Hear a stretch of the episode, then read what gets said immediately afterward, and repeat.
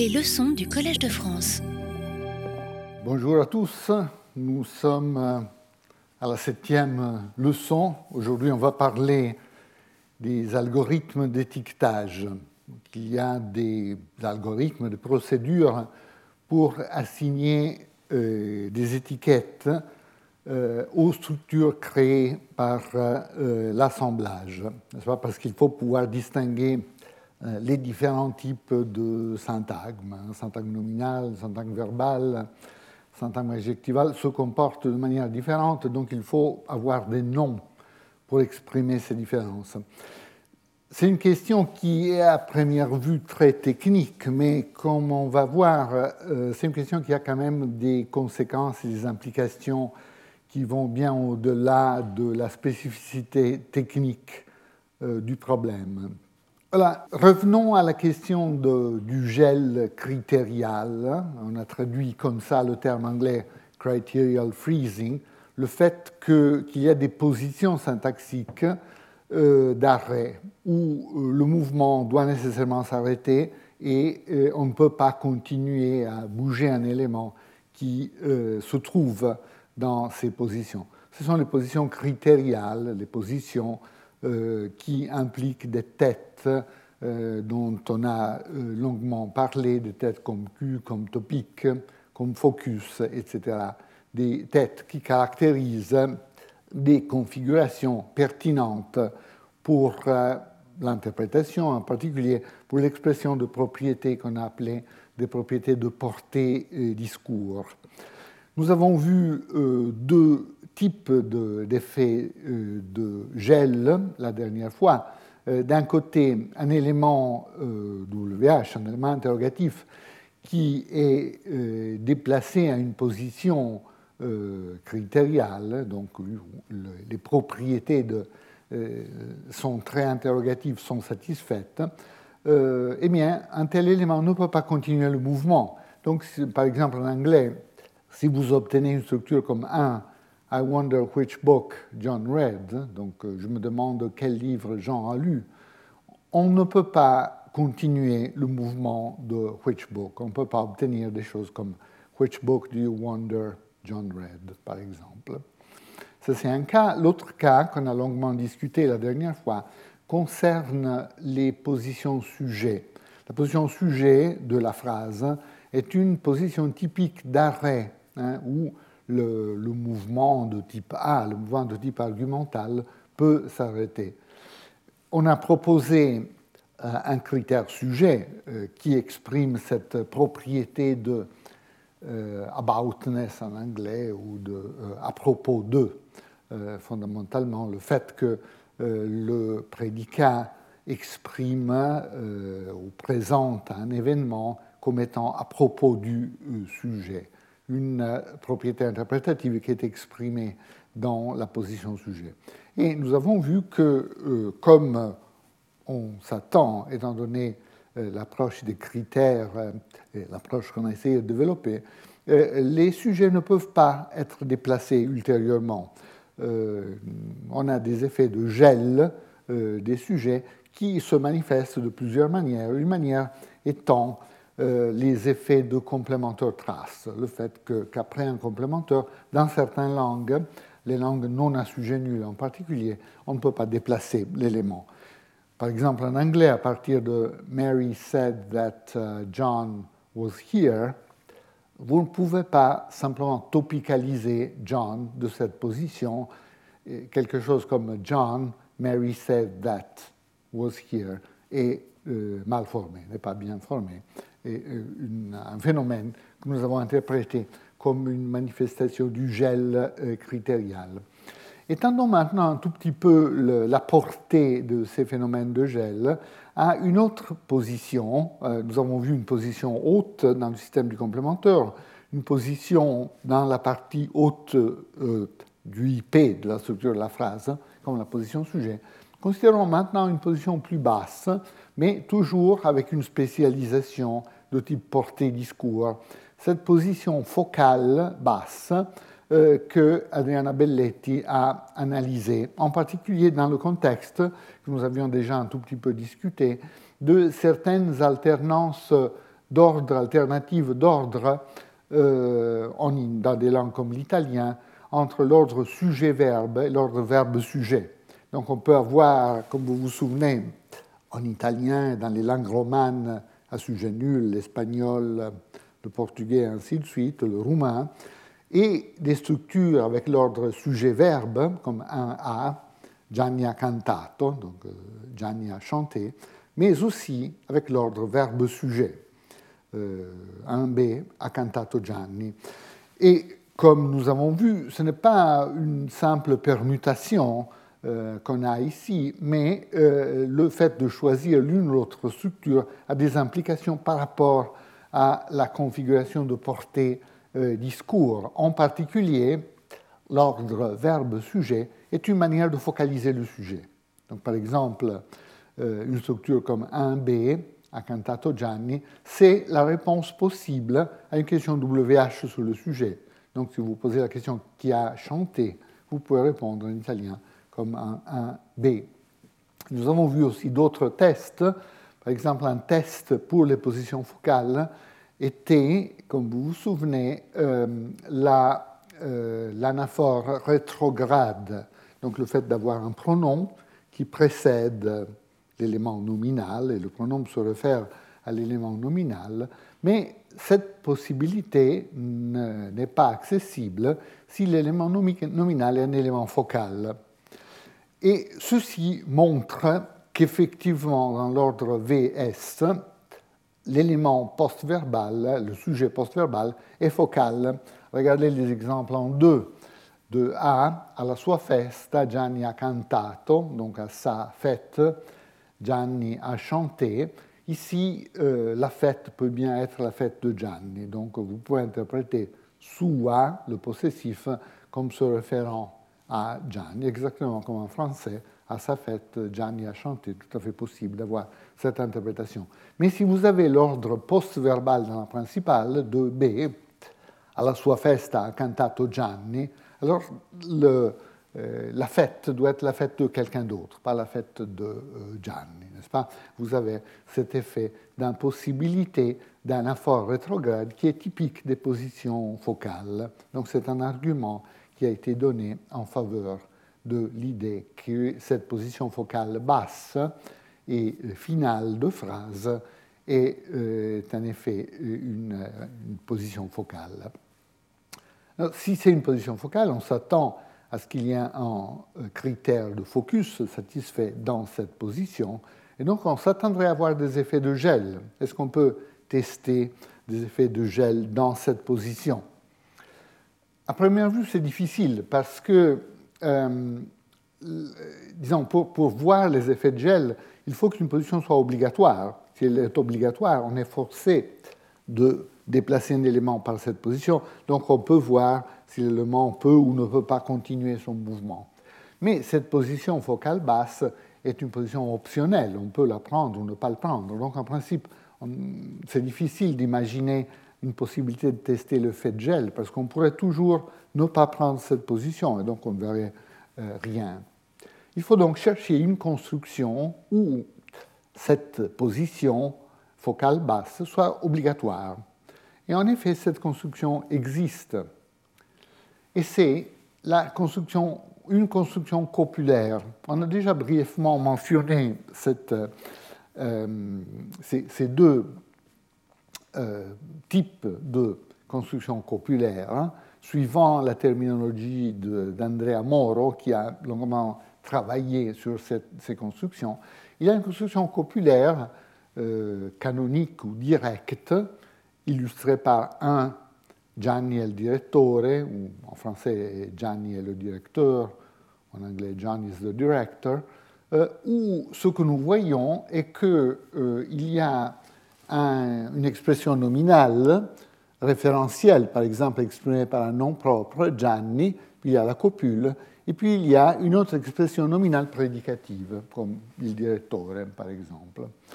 Et la structure inverse euh, est caractérisée, ou inversée, est caractérisée par l'inversion de ces deux expressions nominales, comme en deux. Il direttore est Gianni.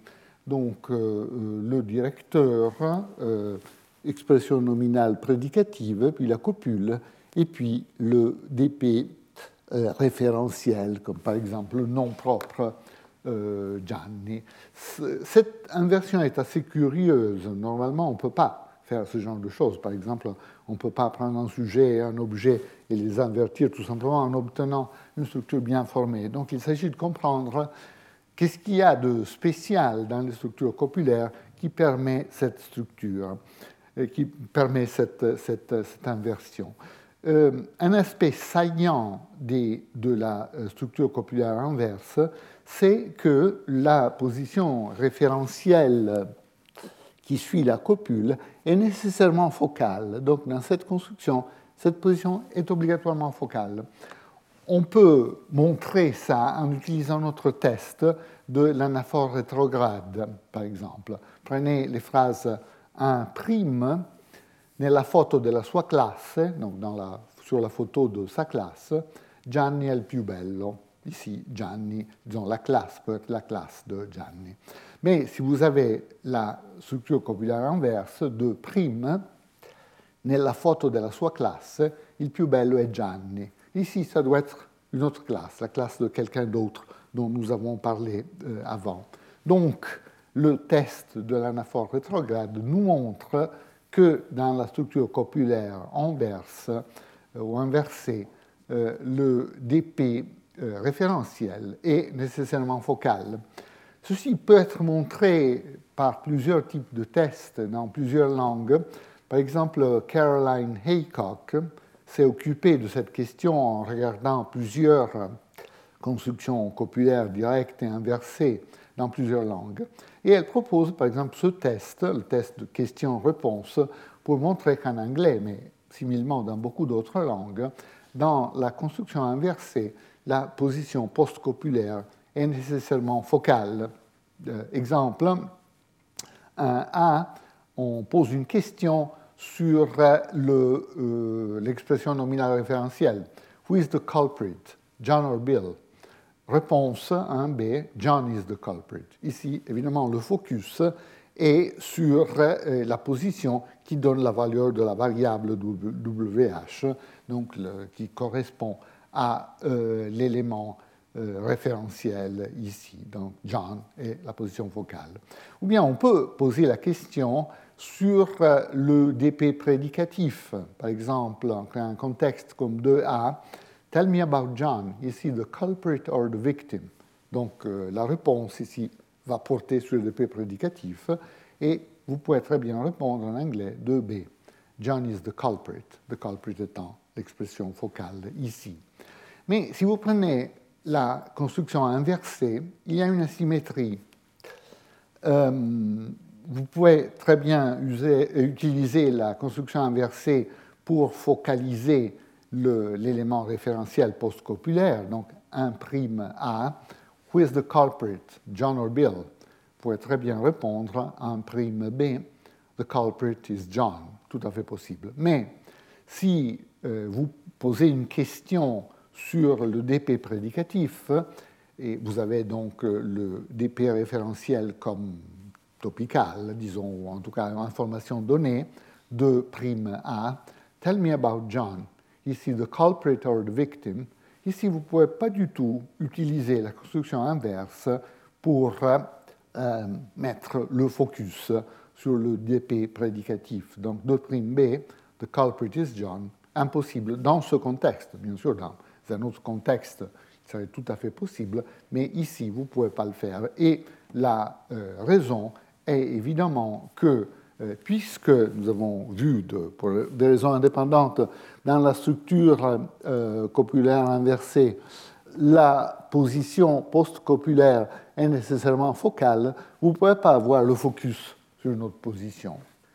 On peut se poser la question, pourquoi? Pourquoi est-ce que dans cette euh, construction inversée, on a nécessairement la focalisation sur l'élément post-copulaire euh, une réponse possible, celle que je, voudrais maintenant vous présenter, euh, fait appel à un principe de localité que nous connaissons déjà, un principe d'intervention comme la minimalité relativisée, et suggère que ce caractère nécessairement focal de la position postcopulaire hein, dans les constructions inversées est une manière pour surmonter un problème de localité qui se présenterait autrement.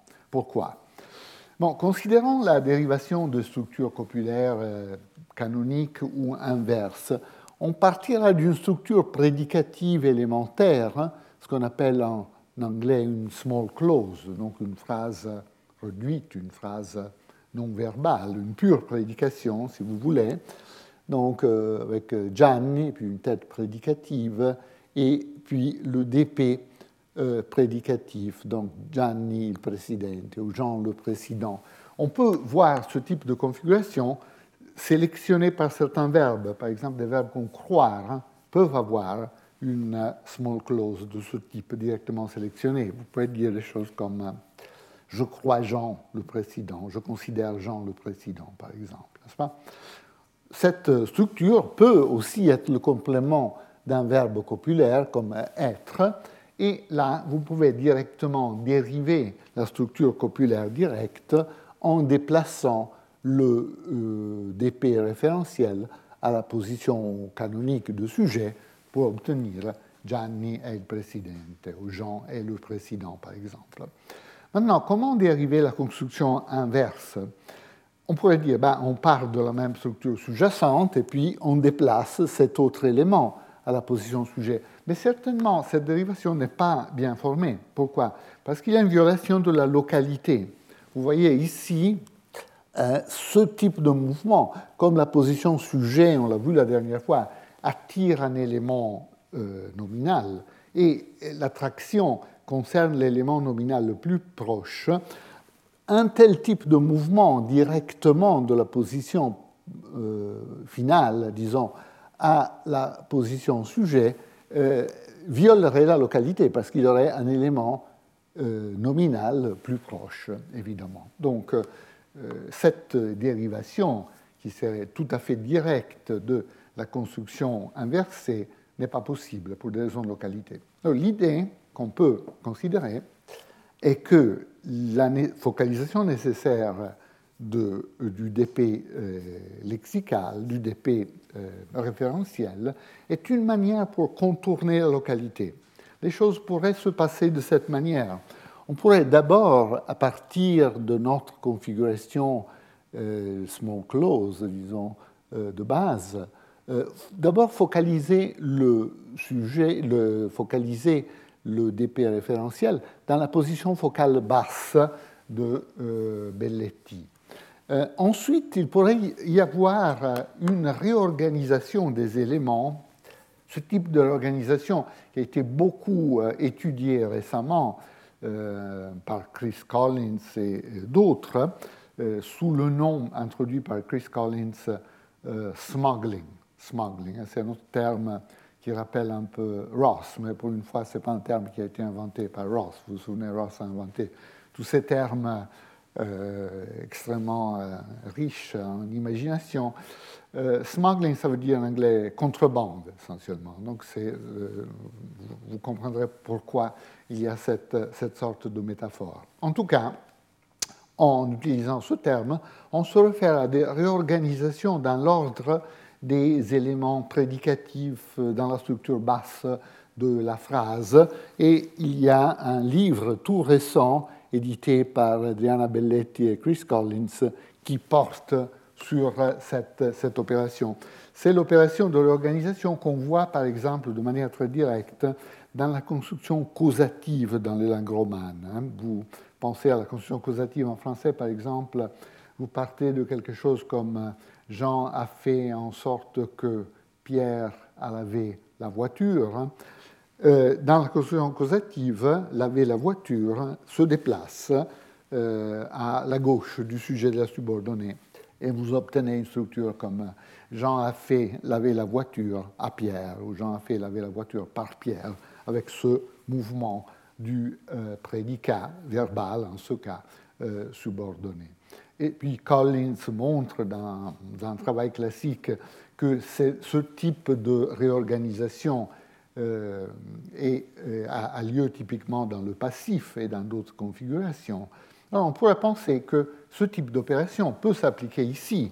Dès une fois qu'on a focalisé le sujet, ce qui reste euh, de la structure prédicative peut être déplacé à une position intermédiaire, ici, avant la position focale. D'ailleurs, c'est le type d'opération qui peut s'appliquer dans les langues comme l'italien quand vous avez la focalisation du sujet dans une structure transitive, où vous pouvez obtenir l'ordre, plutôt marqué mais possible, verbe, objet, sujet, VOS. Donc quelque chose comme a risolto il problema Gianni, donc a résolu le problème Gianni, donc Gianni étant focal, euh, et euh, résolu le problème peut se déplacer à gauche. Donc on voit ici une manifestation de cette opération.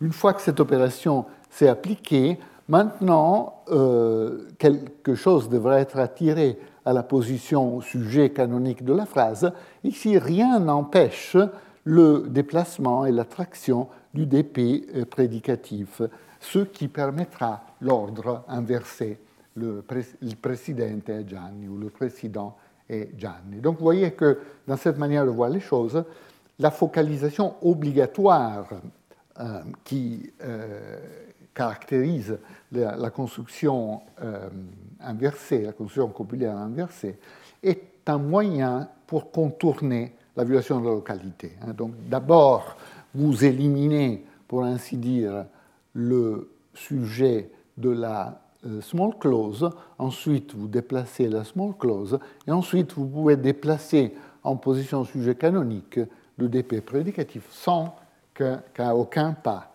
il y ait une violation de la localité. Ça, c'est une possibilité. Il y a d'autres possibilités, bien sûr, mais comme la mécanique dérivationnelle est assez intéressante, j'ai euh, passé un peu de temps à la discuter.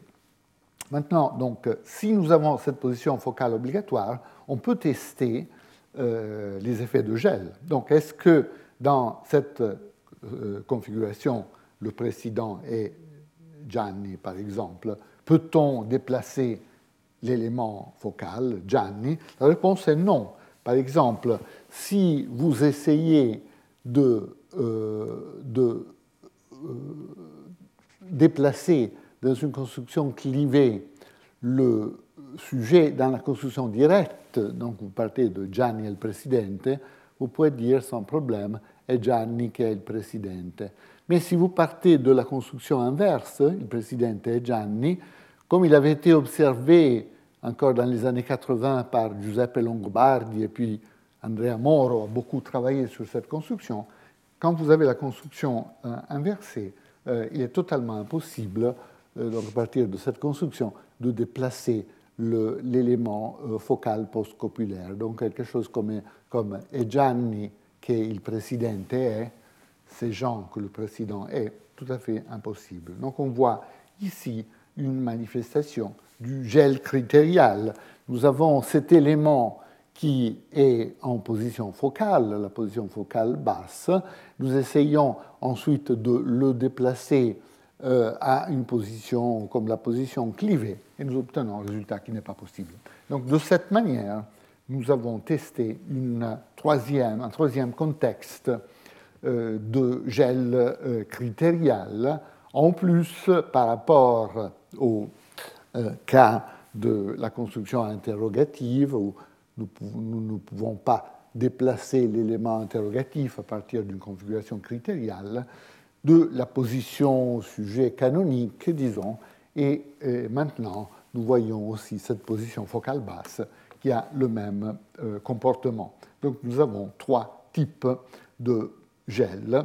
Gardons ça à l'esprit euh, parce qu'on euh, va essayer de se poser la question pourquoi cet effet de gel critérial existe. Et là, il faut introduire euh, la question de l'étiquetage, les étiquettes. Donc, voilà le sujet d'aujourd'hui, euh, l'assignation des étiquettes. Nous avons notre opération euh, fondamentale d'assemblage. On assemble A et B, on crée cette structure élémentaire et maintenant, il faut assigner une étiquette à ce qu'on obtient parce que, comme je disais, les syntagmes se comportent de manière différente. Les syntagmes nominaux, les syntagmes verbaux ont des comportements différents. Donc il faut des noms qui caractérisent ce, ce, comportement différent. Dans une conception parcimonieuse de l'assemblage, l'opération en tant que telle n'introduit pas une étiquette, hein, n'a pas le pouvoir de faire autre chose que de mettre ensemble deux éléments. Donc il faut que l'étiquette de cette structure soit héritée par l'un ou l'autre des éléments qui sont en jeu dans l'assemblage. Donc euh, cette configuration sera ou bien un A ou bien un B. En d'autres termes, l'un des deux éléments soumis à l'assemblage euh, est l'élément qui projette, qui donne l'étiquette, euh, et c'est ce qu'on appelle la tête de la construction. Donc si vous faites un assemblage, je ne sais pas, d'un verbe d'un nom, rencontrer Marie, vous les assemblez, vous obtenez une entité verbale, un syntagme verbal. Donc il faut que le nom euh, projette euh, ici.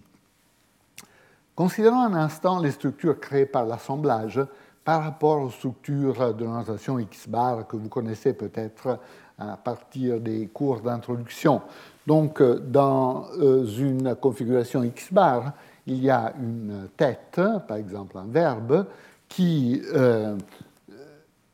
est engendré avec un complément, par exemple un syntagme nominal, si c'est un verbe transitif, puis cela, cela projette un niveau intermédiaire, x bar, donc v bar par exemple, et puis cette entité se combine avec un euh, spécificateur pour donner lieu à un XP, à une projection maximale, un syntagme, par exemple un syntagme si X0 est verbe, XP sera syntagme verbal. Évidemment, si X0 est non, XP sera syntagme nominal, et euh, ainsi de suite.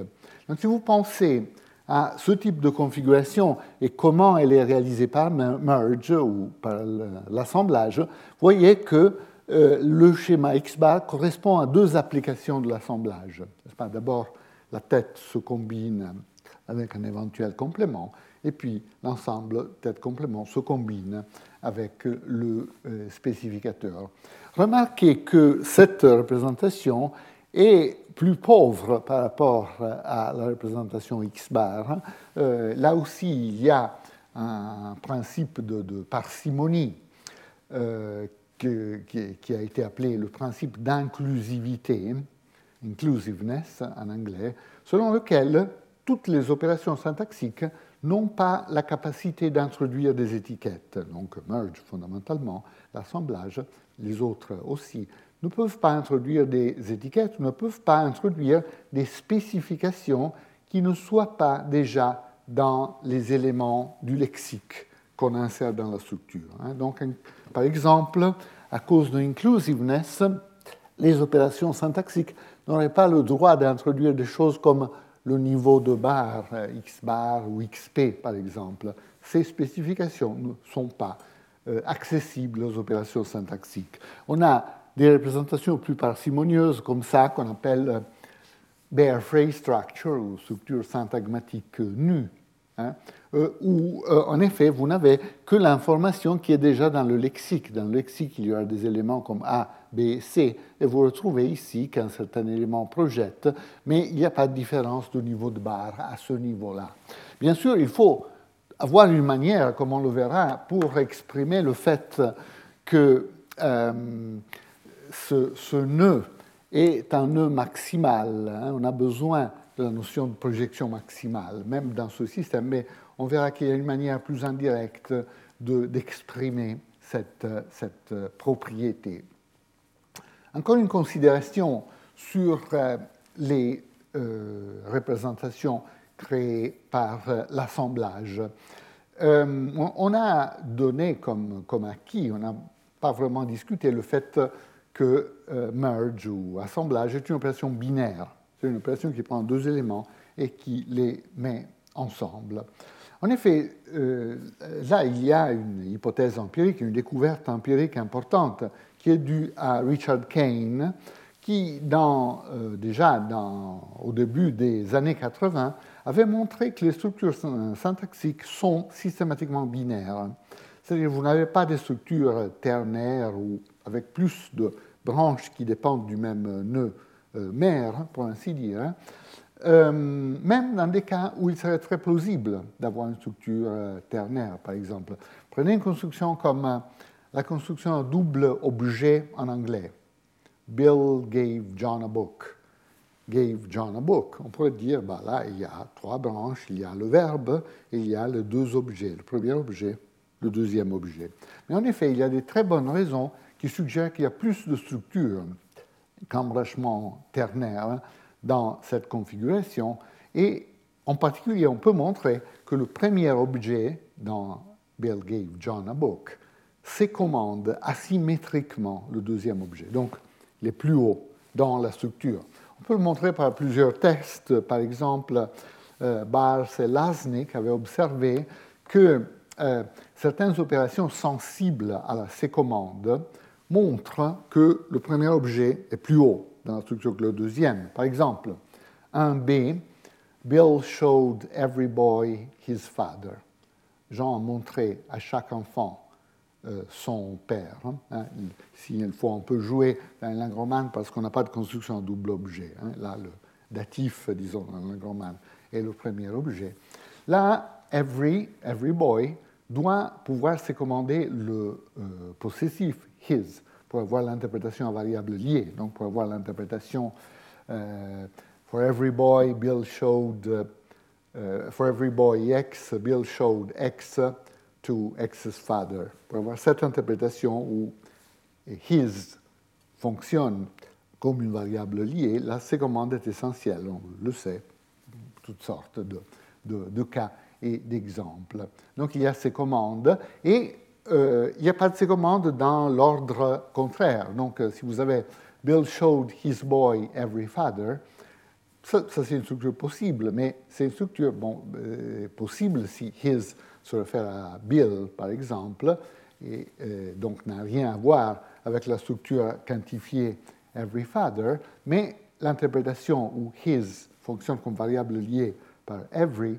n'est pas du tout possible. Donc, ce qui suggère que his boy euh, est dans une position plus haute par rapport à every father, ce qui va euh, montrer qu'une structure ternaire ne serait pas possible ici. Euh, de manière encore plus simple, ça peut être montré par les anaphores de A. I showed John himself. Je montrais à Jean lui-même, quelque chose comme ça. Difficile à traduire ça en français. En tout cas, ça c'est possible, mais de B.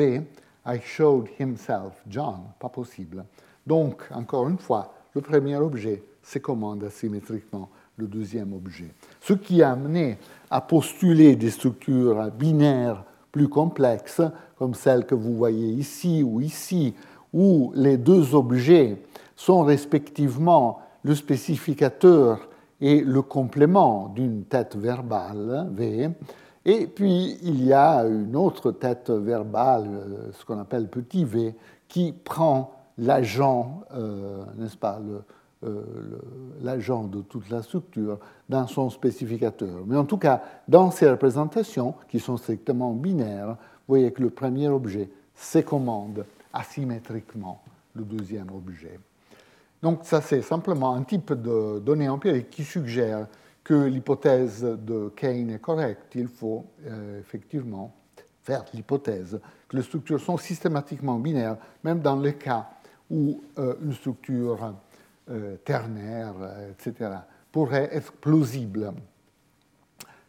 Donc, l'assemblage doit être binaire, et on pourrait dire, ben, peut-être l'assemblage doit être binaire euh, parce que c'est l'opération minimale qui a le pouvoir expressif nécessaire pour les langues naturelles, n'est-ce pas? Parce qu'un assemblage unaire, un assemblage qui prendrait un seul élément fondamentalement, clairement n'aurait pas le pouvoir expressif désiré pour les langues naturelles, qui est de mettre ensemble des mots. Si vous n'avez au moins la possibilité de mettre ensemble deux mots, vous pouvez engendrer euh, une structure qui a une très grande profondeur, mais avec un seul élément fondamentalement. Ce serait euh, l'assemblage euh, unaire, qui évidemment ne serait pas le type de procédure récursive qui est nécessaire pour les langues humaines. Ici, ça vaut peut-être la peine de discuter brièvement euh, une question conceptuelle intéressante. Il y a une sorte de conflit ou tension entre deux notions de simplicité. Euh, si vous parlez à un spécialiste de discipline formelle, de logique, mathématiques, etc., il vous dira que la, la notion de simplicité pertinente correspond à la notion d'absence de contrainte. C'est une manière possible de concevoir la simplicité, n'est-ce pas? Quelque chose qui n'a pas de contrainte est très simple. Si vous rajoutez des contraintes, vous avez quelque chose de plus complexe.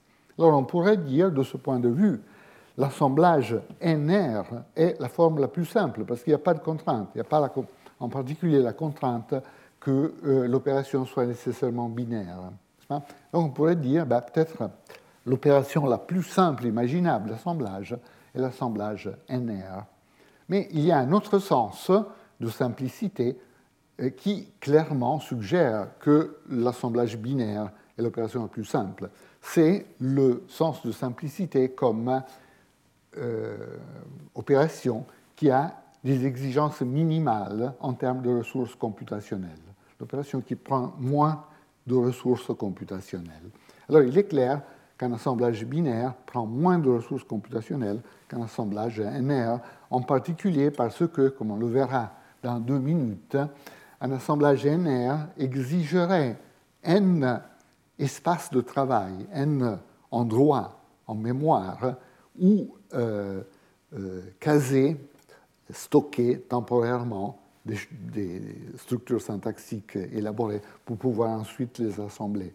Euh, tandis que l'assemblage binaire n'exige que deux tels espaces. L'opération étant binaire, il y a un maximum de deux espaces à utiliser pour l'opération de l'assemblage. Donc c'est un cas où il y a une tension entre deux notions distinctes de simplicité et s'il est empiriquement correct de dire que les structures des langues naturelles sont fondamentalement binaires ou totalement binaires, comme Kane l'a montré, ici, évidemment, la notion de simplicité qui est choisie par les langues naturelles est en termes d'utilisation minimale des ressources computationnelles.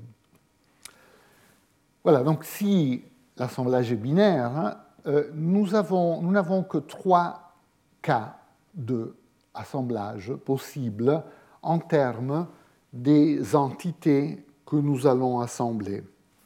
Et les trois cas sont les suivants. Premier cas, item-item. Nous avons un item du lexique, un autre item du lexique, nous les mettons ensemble et nous formons une structure. Euh, par exemple, avec Jean, nous formons avec Jean. Euh, cette opération, comme ressource, a besoin du lexique, doit pouvoir avoir accès au lexique, évidemment. Et cette opération, en tant que telle, n'est pas récursive, parce que l'entité qu'on crée, cet élément alpha, n'est pas un item lexical, c'est quelque chose de plus, n'est-ce pas? Donc, si on se focalise uniquement sur cette opération, ce n'est pas une opération récursive, ce n'est pas une opération qu'on peut boucler l'opération, disons le caractère récursif, se manifeste au prochain niveau.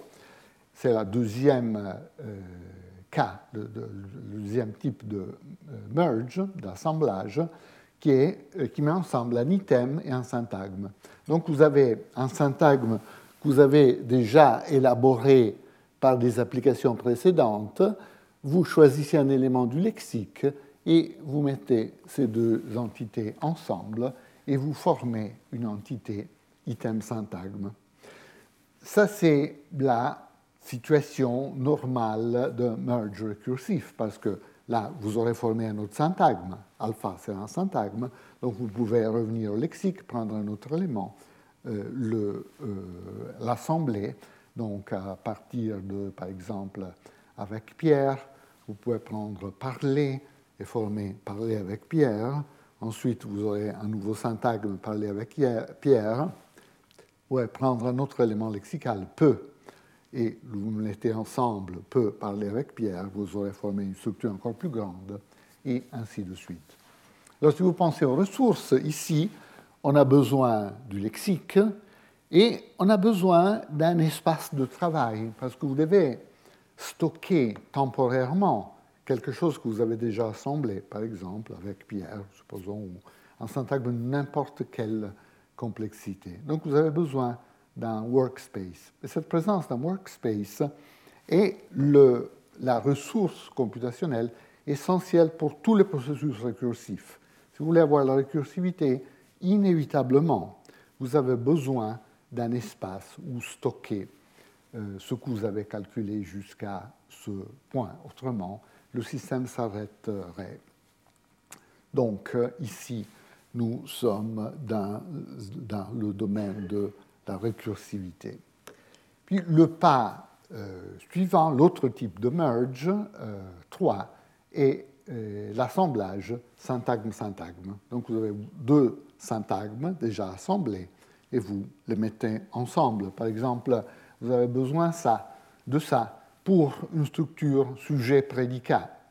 Si vous avez euh, un sujet qui peut être de n'importe quelle complexité, euh, l'homme dont je t'ai parlé hier à midi, puis vous avez un prédicat qui peut être d'une complexité indéfinie, euh, a dit qu'il fallait partir immédiatement. Donc si vous voulez former l'homme dont je t'ai parlé hier à midi et euh, a dit qu'il fallait partir euh, immédiatement. Là, vous avez besoin d'une opération syntagme-syntagme, ce qui veut dire, comme ressource, que vous avez besoin de deux espaces de travail. Hein.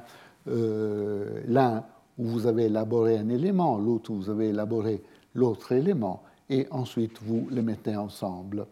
remarquez qu'ici, ma présentation est légèrement différente de l'approche de Chomsky à ces problèmes. Par exemple, dans ce texte très récent que j'ai cité, euh, les UCLA Lectures, lui, il part d'une idée beaucoup moins limitée d'espace de travail. L'espace de travail, c'est un vaste domaine où on peut insérer autant, choisir autant de points qu'on veut. Mais il me semble tout à fait raisonnable, dans l'esprit d'un système aussi parcimonieux en ressources que le système minimaliste de dire qu'un espace de travail ne peut contenir qu'un élément. Ce qui fait que si nous voulons avoir une opération d'assemblage syntagme-syntagme, nous devons multiplier les espaces de travail, en avoir deux, dont chacun euh, ne contient qu'un élément fondamentalement.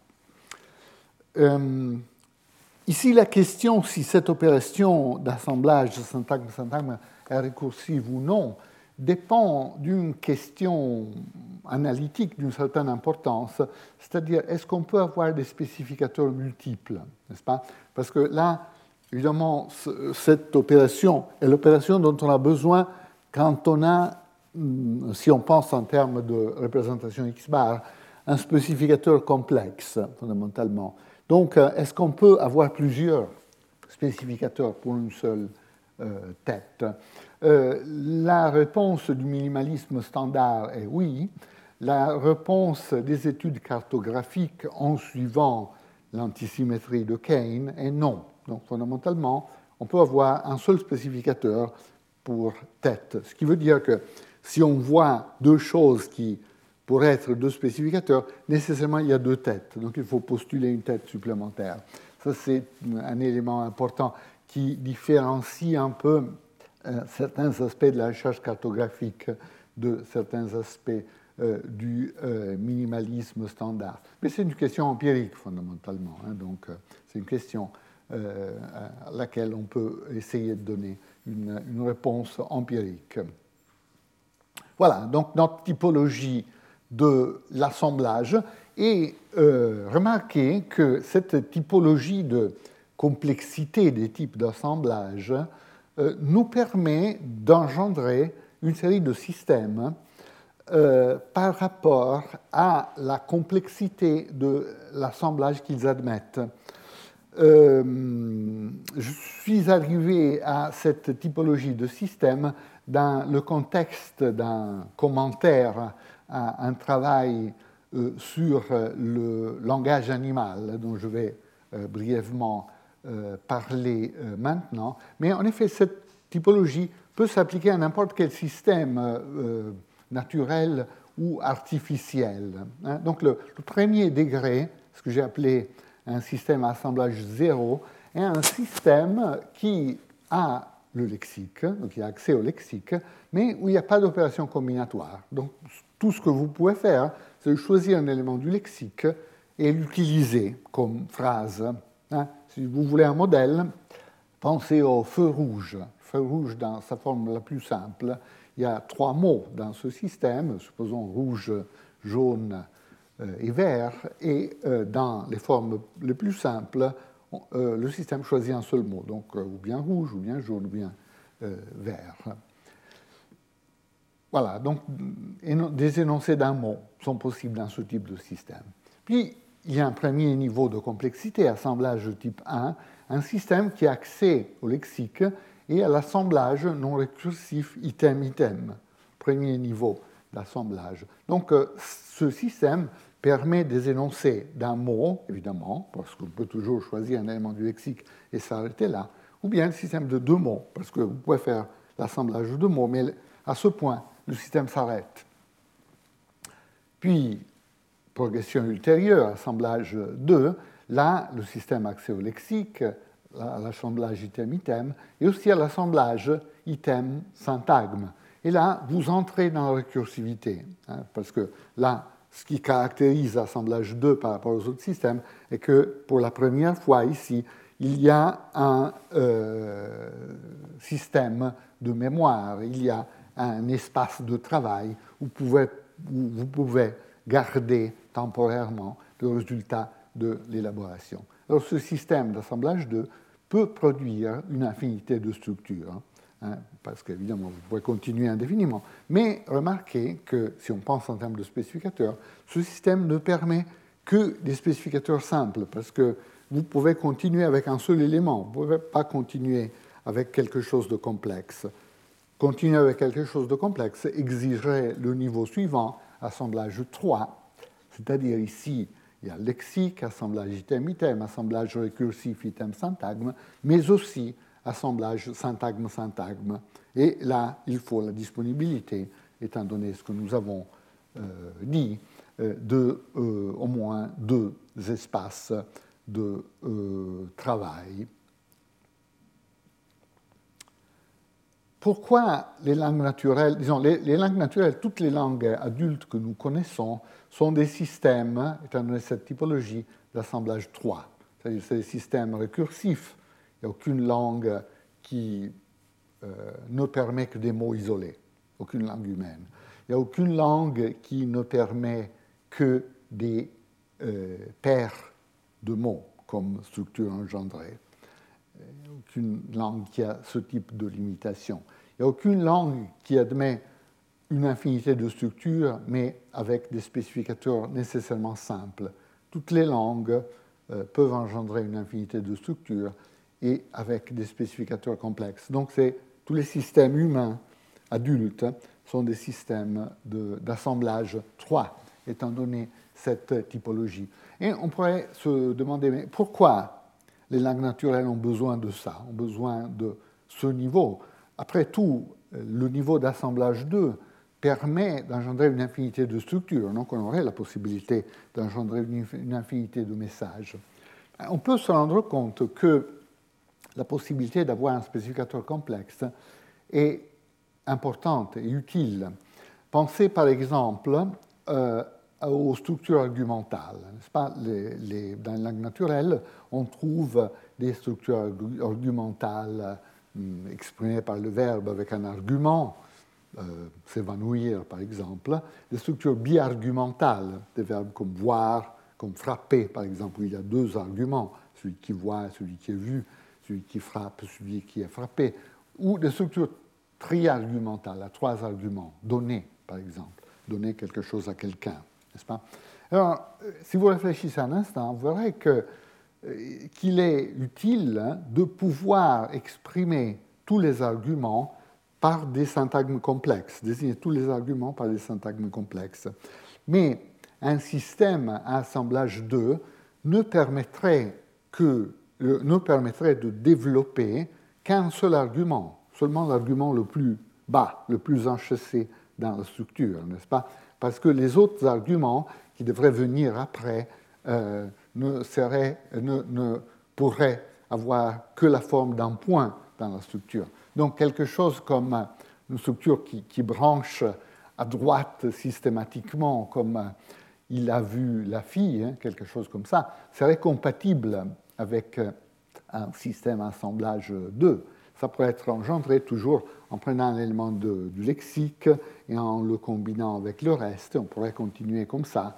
Mais euh, il est très utile de pouvoir caractériser tous les arguments par des structures plus complexes. Par exemple, de pouvoir dire des choses comme le garçon a vu la fille. déjà, cela exige un système assemblage 3 parce que le garçon, là, ne, pourrait pas être développé comme structure complexe par un système euh, uniquement à assemblage 2. Euh, et, même chose pour le mouvement, n'est-ce pas? Si vous réfléchissez un instant, vous verrez que tout le mouvement de syntagme a besoin d'un système à assemblage 3 parce qu'il faut toujours mettre ensemble un syntagme complexe et un autre syntagme complexe. Pensez par exemple à quel livre as-tu lu?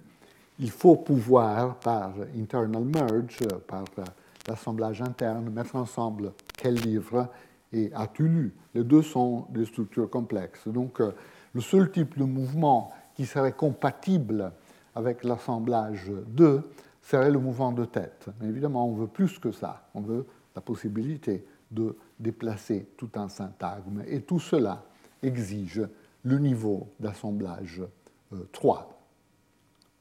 Voilà, donc euh, les langues naturelles ont ces caractéristiques, mais euh, la typologie peut se révéler utile euh, pour étudier n'importe quel système combinatoire, évidemment, mais en particulier pour essayer d'étudier l'ontogénèse et potentiellement aussi la phylogénèse des langues naturelles.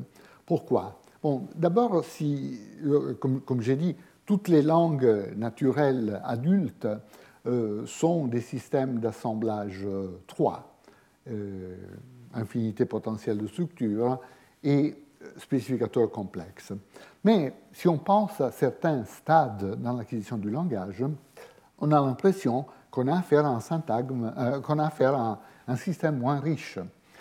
Euh, par exemple, il y a l'ainsi dit stade d'un mot. Donc prenez l'enfant, le, bébé, entre l'âge d'un an, un gros, un an et demi, très approximativement, euh, le, bébé a déjà un lexique, hein. donc il y a des étiquettes qui sont reconnues par euh, ses parents comme ayant une certaine, euh, certaines caractéristiques référentielles, donc maman, papa, lolo, etc. etc. Mais l'enfant peut avoir à cet âge, un an plus quelques mois, euh, un lexique de quelques dizaines de mots, mais il ne met pas ensemble. Donc ces énoncés sont des mots isolés. C'est pour cela qu'on parle de stade euh, d'un mot, fondamentalement. Euh, donc, à première approximation, ça pourrait correspondre à des manifestations d'un système qui n'a pas encore l'assemblage, en tout cas en production. il faut tester en compréhension ce qui se passe, évidemment. Mais en tout cas, en production, de manière très visible, l'enfant n'arrive pas à assembler plusieurs mots. Il y a aussi un stade, mais qui est beaucoup moins bien défini, de deux mots dans les études traditionnelles de développement du langage. Et là, on pourrait penser que ça correspond au stade où justement l'enfant met ensemble deux éléments, et, mais n'a pas accès à des formes plus sophistiquées de euh, l'assemblage. Bon, tout ça est évidemment attesté en détail euh, dans, les études d'acquisition. Je vais parler un peu d'acquisition dans la dernière euh, leçon, mais pas directement dans le contexte de ces propriétés. Mais ça vaut certainement la peine d'explorer ces propriétés de l'acquisition. Ce que je voulais dire est que si on regarde les systèmes de communication animale, en particulier les systèmes de communication de nos cousins, les primates non humains, euh, on a bien l'impression que euh, cette typologie de système combinatoire peut être utile parce que, en regardant par exemple la caractérisation détaillée donnée par Schlenker et beaucoup d'autres auteurs en 2016, où ils font une, une sorte de synthèse de résultats sur le système de communication, en particulier des singes, on voit qu'on trouve des formes de combinaison, mais ces formes de combinaison sont fondamentalement limitées à deux signes. Hein. Donc il n'y a pas plus que cela. Donc ça ressemble beaucoup à euh, cette idée d'assemblage euh, au stade 1 euh, sans propriété récursive. donc là, voilà, donc ce, cet article a été écrit par Schlenker et une bonne vingtaine d'auteurs. Le premier Schlenker, le dernier Suberbühler, et au milieu, il y a une autre vingtaine de, de personnes. Ils ont regardé euh, euh, en particulier les systèmes euh, de différents types de sarcopithèques, puis les mondes de Campbell, etc., sarcopithèque Diane, et ainsi de suite. Et on voit que dans ces systèmes qui sont très différents, et où il y a des lexiques qui peuvent arriver à une certaine richesse, hein, à plusieurs éléments, il y a des combinaisons qui sont indiquées en gras ici, mais qui sont toujours limitées à deux éléments. Hein. Donc ici, crack ou hoc ou, hein, excusez-moi ma prononciation du langage démon n'est peut-être pas parfaite, mais en tout cas, c'est ce qu'ils ce produisent. Et puis également, les euh, Diane produisent des combinaisons de, certains signes euh, avec euh, l'ordre est pertinent. Donc on ne peut pas avoir l'ordre opposé fondamentalement. Donc il y a des propriétés qui ressemblent un peu ce que nous trouvons dans les langues naturelles, mais avec cette limitation. Il n'y a rien de récursif dans ces euh, systèmes. Donc ça pourrait suggérer que cet assemblage au stade 1 est une sorte de précurseur de euh, l'assemblage que nous voyons dans les langues humaines. Ce scénario est apparemment assez différent de l'hypothèse qui a été faite par Chomsky et Berwick dans leur livre de 2016, Why Only Us, où ils essayent de caractériser pourquoi le langage humain a certaines caractéristiques euh, uniques. Et fondamentalement, leur réponse est que euh, merge, l'assemblage, ne se trouve que euh, dans les langues humaines. Ils considèrent l'assemblage comme un phénomène unitaire, donc automatiquement et nécessairement récursif. Ce que j'ai suggéré ici est un tout petit peu différent. J'ai essayé de dissocier merge et la récursivité et dire qu'il y a des formes rudimentaires de l'assemblage qui ne sont pas récursives, et c'est seulement à partir du moment où on introduit d'autres ingrédients dans la computation, en particulier cet espace euh, de mémoire, cet espace de travail, que le système devient récursif. Donc euh, la propriété euh, cruciale, responsable de ce que Ian Tattersall, le, le paléanthropologue Ian Tattersall a appelé The Great Leap Forward, donc le grand pas en avant que notre espèce a fait peut-être entre 100 000 et 50 000 ans, euh, il y a entre 100 000 et 50 000 ans, euh, et, pourrait être lié effectivement à euh, cette, l'accessibilité, d'une procédure récursive qui est merge dans la conceptualisation de Chomsky et Berwick qui, que dans ma conceptualisation pourrait être euh, lié à euh, la récursivité en admettant des cas d'assemblage euh, rudimentaires non récursifs.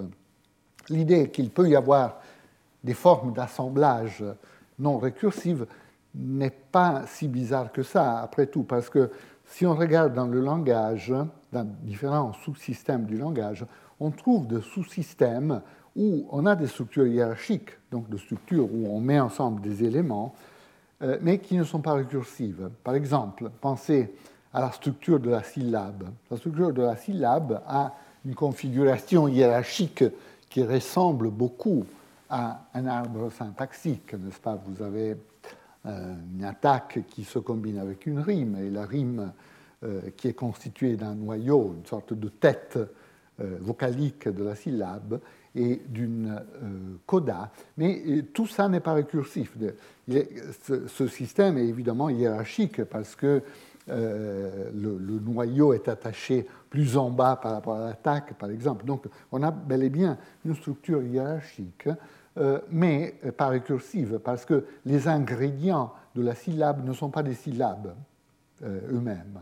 Donc c'est bien différent par rapport au schéma X-bar qui a la même forme, hein, mais là, le spécificateur et euh, le complément sont eux-mêmes des manifestations du schéma X-bar. C'est ça qui manifeste la récursivité du schéma X-bar. Tandis que là, nous avons une forme de structure hiérarchique, donc une forme vraisemblablement d'assemblage entre des composantes plus élémentaires, mais qui n'est pas caractérisée par euh, une, structuration récursive. Voilà, enfin, nous pouvons arriver aux étiquettes. Nous avons dit assemblage euh, qui se manifeste avec la typologie que nous avons proposée euh, et assemblage qui doit être accompagné par un algorithme d'assignation des étiquettes. Euh, ici, euh, à ce niveau euh, de discussion, j'adopte simplement l'idée sur l'algorithme d'étiquetage proposé par Chomsky en 2013, un article publié en Lingua en 2013. selon cet algorithme, l'étiquetage est simplement une question de localité. Donc fondamentalement, c'est l'élément le, plus proche qui attribue l'étiquette euh, au nœud créé par l'assemblage. Il y a d'autres versions, j'ai élaboré moi-même une, version un tout petit peu différente. Euh, Cecchetto et Donati, donc Carlo Cecchetto et Caterina Donati ont proposé dans un livre euh, intéressant d'il y a quelques années euh, un autre type d'algorithme d'étiquetage. Donc il y a tout un débat sur cette question. Mais ici, pour cette illustration, je vais me limiter à adopter la version de Chomsky. Donc un algorithme d'étiquetage qui dit le nœud créé par l'assemblage reçoit l'étiquette de la tête la plus proche. Donc euh, nous avons, on va voir ça dans une minute. S'il y a plusieurs alternatives, on voit quelle est la tête la plus proche et on la choisit comme élément qui donne l'étiquette. Une autre hypothèse de ce système est que l'étiquetage doit être complet, c'est-à-dire quand le système arrive aux interfaces, donc est transmis au système de son et de sens, il faut que tous les nœuds aient une étiquette. Et ceci, on peut penser pour des questions interprétatives. Comme je disais, il faut pouvoir interpréter les syntagmes nominaux de manière différente des syntagmes verbaux, euh, par exemple des syntagmes adjectivaux. Donc on peut penser que l'étiquette joue un rôle essentiel dans euh, l'interprétation. Puis l'autre considération à faire, c'est que les traits critériaux, donc nos fameux traits comme Q, topic, focus, etc., etc., sont des traits catégoriels, donc des traits qui peuvent correspondre à des catégories syntaxiques, et donc c'est des traits qui peuvent étiqueter, qui peuvent assigner une étiquette aux structures. Justement, on a des topic phrases, focus phrases, etc. Donc euh, cette hypothèse est aussi essentielle. Alors, voyons nos trois cas de figure de euh, et voyons ce qui se passe pour l'étiquetage, en commençant du plus simple, item, item. Alors là, l'algorithme de Chomsky est déjà en difficulté, bien évidemment, hein, parce que s'il y a deux items qui sont mis ensemble, évidemment, item 1 et item 2 sont aussi proches d'alpha. Donc, un algorithme fondé sur la localité n'arriverait pas à choisir. Ici, l'hypothèse que Chomsky fait, qui traite une bonne série de cas, peut-être pas tous, mais on peut se contenter de, la couverture de cette hypothèse, je pense pour le moment, euh, est que euh, bon, il, adopte la théorie du lexique de Hagit Borer et euh, Alec Marantz, selon laquelle les racines lexicales sont listés dans le lexique de contenu, mais sans catégorie. Donc vous avez simplement des racines non catégorisées. Donc par exemple, vous avez une racine dans le lexique français décide simplement, qui n'a pas de catégorie, qui est compatible avec différentes catégories. Et c'est seulement quand vous l'assemblez avec un categorizer, donc euh, un élément catégorisateur, petit v, petit n, petit a, etc., qu'il deviendra un nom ou un verbe, un adjectif. Donc euh, cette racine plus v donnera lieu au verbe décider, par exemple. Cette racine plus euh, le, catégorisateur euh, n donnera lieu au nom décision, ainsi de suite. Donc, si dans le cas central de euh, assemblage item-item, euh, l'un de ces deux éléments n'a pas de catégorie, évidemment c'est l'autre qui gagne. C'est toujours le catégorisateur qui assigne la catégorie. Le deuxième cas est bien sûr le cas central de, de l'assemblage récursif. Donc ici, vous avez un item pris du lexique et un syntagme que vous avez pris euh, dans de votre espace de travail que vous avez déjà élaboré. Par, exemple, vous pourrez avoir élaboré euh, une expression comme ton frère, puis vous prenez dans le lexique avec et vous obtenez avec ton frère. Et bien sûr, c'est l'item 1, c'est avec, qui assigne, la catégorie, parce que c'est la tête la plus proche de alpha. L'autre tête disponible, l'autre item, est plus profondément enchâssé ici. Donc, euh, il n'a pas un rôle dans euh, l'assignation euh, d'étiquettes. Et donc, de manière récursive, de que vous continuez à développer ce syntagme en prenant un élément du lexique, vous créez une nouvelle catégorie qui peut être aussi complexe que vous voulez et qui aura toujours comme tête le dernier élément sorti du lexique. Donc vous construisez de cette manière n'importe quel syntagme vous désirez avoir.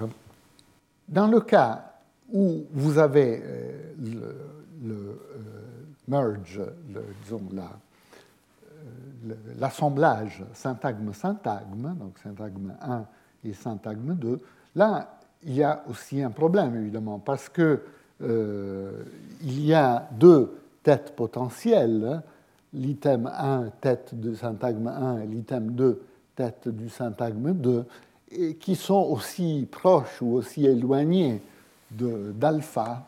Et donc, en principe, là, l'algorithme se bloque. Il faut trouver une solution. Il faut que quelque chose se passe pour résoudre le problème. Qu'est-ce qui peut se passer? Une solution possible, euh, qu'on a emprunté de euh, Moro, d'Andrea Moro, euh, qui discute ce genre de situation, c'est que l'un des deux syntagmes se déplace. donc s'il se déplace, il cesse d'être un compétiteur par rapport au syntagme qui reste en place. Et donc, après ce déplacement, c'est l'item 2 qui va gagner et qui va caractériser l'étiquette de, euh, de, alpha. Donc vous voyez bien qu'on a là la manière de caractériser ces fameuses positions de transit. On avait vu qu'il y a des positions qui sont nécessairement de transit et où un élément peut se déplacer pour des raisons de localité, mais où l'élément ne peut pas rester. On peut penser que c'est la situation, c'est le cas de figure hein, qui euh, concerne ces positions de transit, justement. L'autre cas de figure, c'est bien sûr d'avoir la position d'arrêt, donc la configuration critériale. Imaginons une situation où vous créez la structure syntagme-syntagme et euh, ça c'est une configuration critériale, ce qui veut dire que les deux items, les deux têtes potentielles ont quelque chose en commun, qui est le trait critérial, justement, le trait Q, le trait topique, le trait focus, ainsi de suite. Alors là, on peut penser que les deux têtes les plus proches d'alpha ont une information non contradictoire à transmettre à alpha. C'est justement le trait critérial. Et donc alpha est catégorisé par le trait critérial. Vous vous souvenez qu'on a dit que le trait critérial est aussi un trait catégoriel, exprime une catégorie syntaxique.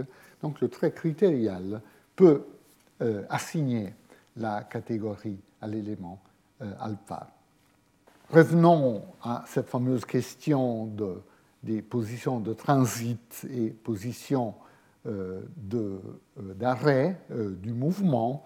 Donc, typique position de transit quand nous avons un verbe principal comme think, donc une phrase comme un C, Which book does John think Bill read, est dérivé par le mouvement de which book d'abord au système complémentaire de la phrase subordonnée, mais ensuite l'élément ne peut pas s'arrêter là, il doit continuer à se déplacer. Et donc vous obtenez la question principale, which book does John think Bill read? Par contre, il y a les positions d'arrêt. Euh, par exemple, si vous prenez un verbe principal comme wonder, qui sélectionne une question subordonnée, euh, donc euh, une position Q, là, vous aurez qu'après cette application de mouvement WH, vous obtenez John Wonder Switchbook Bill Red. Et euh, ici, nous avons une configuration critériale, donc l'élément peut bien rester dans cette position, non seulement, mais il y a l'effet de gel, donc il ne peut pas continuer. Alors voyons comment exprimer ces deux cas de manière plus précise de transit et de gel en termes de labeling, en termes d'étiquetage. Dans la situation de euh, transit, nous avons donc cette représentation intermédiaire. You think which book that Bill read, quelque chose comme ça. Là, euh, l'élément ne peut pas rester dans cette position parce que ces deux éléments donnent des indications contradictoires euh, par rapport à l'assignation d'une étiquette à ce nœud euh, alpha. Donc si rien ne se passe, la structure sera rejetée comme, euh, parce qu'il y aura au moins un nœud sans catégorie. Euh, mais ce qui peut se passer, bien sûr, le mouvement. Donc c'est une position de transit. Ici, le mouvement s'applique. cette configuration reste sans adversaire, sans compétiteur, et donc alpha sera, sera fondamentalement caractérisé comme euh, un, complémentaire à force déclarative, et c'est bien ce qu'un verbe comme think sélectionne. Donc think veut une structure déclarative. Par contre, si nous avons la configuration critériale, I want, you wonder which book Bill read, là vous avez la configuration critériale, et euh, cette configuration et cette configuration euh, donne des indications convergentes, euh, ce fameux trait euh, critérial, à alpha, et donc alpha peut être catégorisé comme Q, donc comme question, comme projection de la tête de question fondamentalement, et donc which book peut s'arrêter dans cette position. Mais comme nous le savons, euh, l'effet est plus fort. C'est simplement qu'il peut s'arrêter, mais qu'il doit s'arrêter, n'est-ce pas? Euh, En d'autres termes, nous avons l'effet de gel. Nous ne pouvons pas continuer avec, avec un mouvement ultérieur. Comment caractériser cet aspect? Eh bien, il y a un principe qui est tellement évident qu'en général, on ne prend pas la peine de l'énoncer, mais en effet, il est utile de l'énoncer, euh, que j'ai appelé maximalité principe de maximalité, euh, qui dit une chose assez banale, c'est-à-dire hein, le mouvement des syntagmes ne peut que concerner des projections maximales. Donc, euh, le, le mouvement de syntagme ne peut concerner, en termes de notation X bar, que des XP. On ne peut pas prendre une projection intermédiaire. Ce type de déplacement n'est pas possible. On ne peut pas déplacer une projection intermédiaire en laissant derrière le spécificateur d'une catégorie. Euh, ceci, on le voit, par exemple, prenez un syntagme adjectival comme very close to Mary. John certainly is very close to Mary. Vous avez ce syntagme adjectival. Vous pouvez topicaliser tout le syntagme adjectival et dire very close to Mary, John certainly is. Mais vous ne pouvez pas déplacer seulement le abar euh, close to Mary en laissant derrière le spécificateur very. Donc quelque chose comme close to Mary, John certainly is very, n'est pas possible. Pas possible. Donc euh, vous, avez besoin de, euh, vous avez besoin de prendre la projection maximale. Or, ceci est tout à fait évident. Puis, évidemment, il y a aussi le mouvement des têtes, mais ça, c'est autre chose. Pour le mouvement de syntagme, il faut prendre le syntagme maximal. Euh, ceci est évident en termes de théorie X-bar. Hein. la, maximalité est exprimée par l'étiquette, n'est-ce pas? Une étiquette comme ça, euh, XP est maximale par définition, tandis que cette étiquette n'est pas maximale par définition. Mais si vous pensez, pardon, si vous pensez à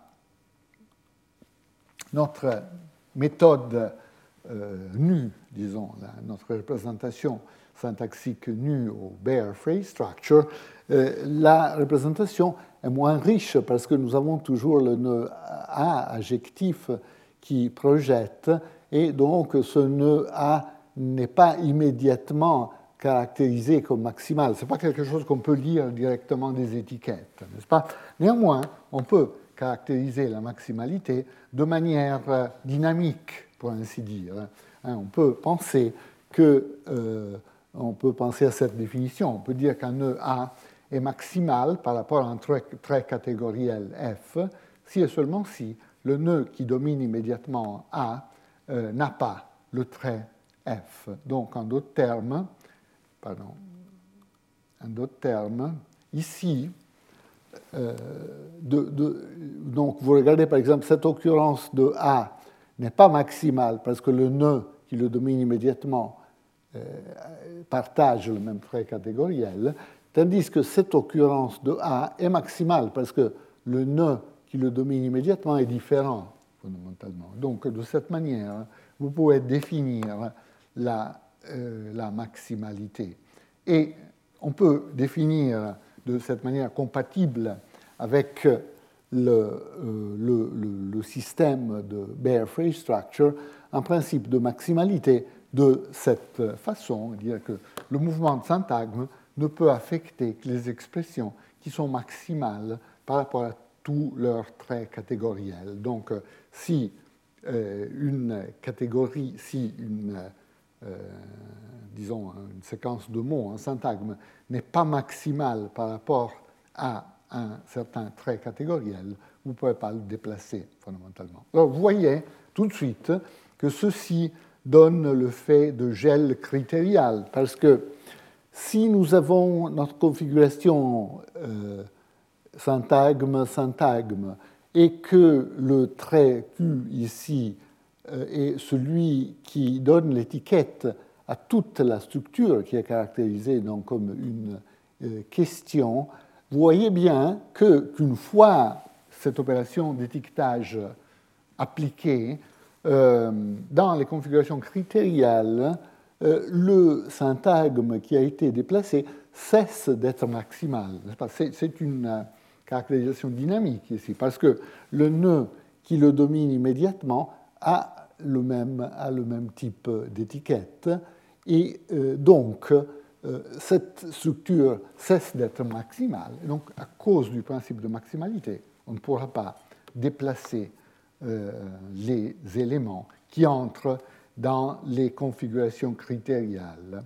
Ceci est vrai aussi pour le sujet, mais regardons juste le, euh, pour, il faut conclure, regardons juste le cas du DP focal dans la configuration focale basse. Hein. Nous avons dit dans la première partie de cette leçon que dans la configuration de President is John, où John est nécessairement focalisé pour les raisons que nous avons vues, pour l'histoire dérivationnelle complexe que ces structures euh, copulaires euh, inversées ont, euh, si cette position est focale, effectivement, on s'attend à ce qu'il y ait un effet de maximalité et donc de freezing, de gel, dans cette position, parce que John, une fois qu'il est déplacé dans cette position, partage quelque chose avec l'autre syntagme avec lequel il entre en relation d'assemblage,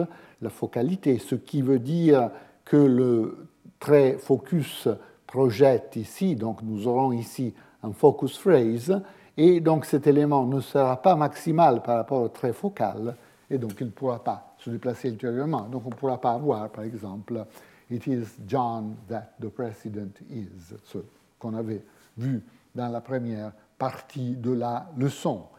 Et voilà donc les trois cas de euh, gel que euh, nous essayons de ramener de cette manière au, à l'algorithme d'étiquetage et, à, euh, au, et au, principe de maximalité. Mais bien sûr, ça a été aussi un prétexte pour voir toutes sortes d'autres choses, à part les effets techniques qui concernent ces structures. Donc pour conclure cette leçon, on a donc vu euh, trois effets de gel critérial dans les systèmes du CP, du IP et euh, du euh, VP. Et donc le VP étant à la périphérie du VP, évidemment, avec cette position focale basse que nous avons illustrée. le, cas de gel au niveau du IP étant le gel en position sujet, et dans le cas du CP, le gel concernant les positions WH dans les questions indirectes. Ceci nous a amené à étudier la typologie de l'assemblage et le rôle de l'espace du travail, qui, selon la manière que j'ai proposé de voir les choses, est euh, l'aspect crucial qui permet l'application récursive d'une règle, en particulier l'application récursive euh, de euh, l'assemblage. Et nous avons essayé de considérer très brièvement quelques implications ontogénétiques et même phylogénétiques de ce type de système. Puis nous avons introduit euh, l'algorithme d'étiquetage euh, basé, suivant l'approche de Chomsky, sur la localité.